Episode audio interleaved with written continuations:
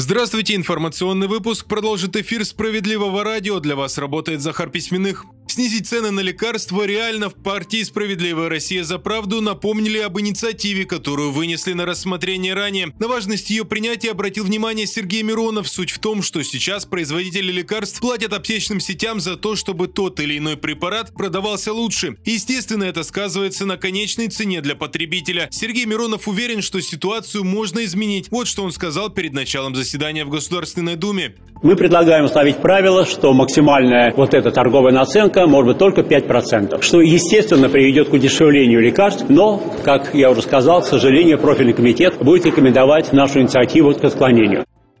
Россиян решили оградить от нечестных коммунальщиков. Соответствующий законопроект о защите жильцов одобрен в Госдуме уже во втором чтении. Суть его в том, чтобы бороться с учредителями управляющих компаний, которые становятся банкротами из-за задолженности перед ресурсоснабжающими организациями. Чаще всего такие бизнесмены используют средства не по назначению, из-за чего страдают уже жители. Сегодня, после того, как одна управляющая компания становится банкротом, предприниматели создают уже другую и действуют по той же схеме. Законопроектом предлагается вносить в реестр реестр тех, кому запрещено вести такой бизнес, и владельцев, и учредителей, а не только юридические лица.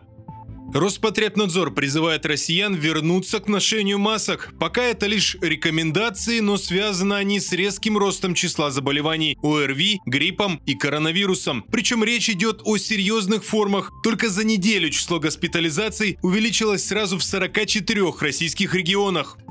Выпуск продолжит новости Центра защиты прав граждан и история про неправомерные действия судебных приставов у одной из жительниц Нижнего Новгорода Анны Александровны. Из-за сложной финансовой ситуации накопились долги за ЖКХ. Женщина многодетная мать-одиночка и судебные приставы начали списывать задолженность прямо со счета, куда поступают социальные пособия. Да и денег после всех списаний у женщины оставалось меньше, чем должно быть, учитывая размер прожиточного минимума. Анна Александровна обратилась за помощью в Центр защиты прав граждан и там сразу пояснила, пояснили, что приставы не имеют права арестовывать счета, на которые приходят социальные выплаты. Кроме того, должник вправе сохранить за собой доходы в размере прожиточного минимума в целом по стране, либо регионального минимума, если он выше. Для того, чтобы ускорить решение вопроса, юристы Центра подключили к делу депутата Справедливороса Татьяну Гриневич. Она направила обращение судебным приставом и указала на нарушение. После всех проверок списания со счета для социальных пособий прекратились. Кроме того, Анна Александровна рассказала, что у нее теперь остается положенный по закону прожиточный минимум.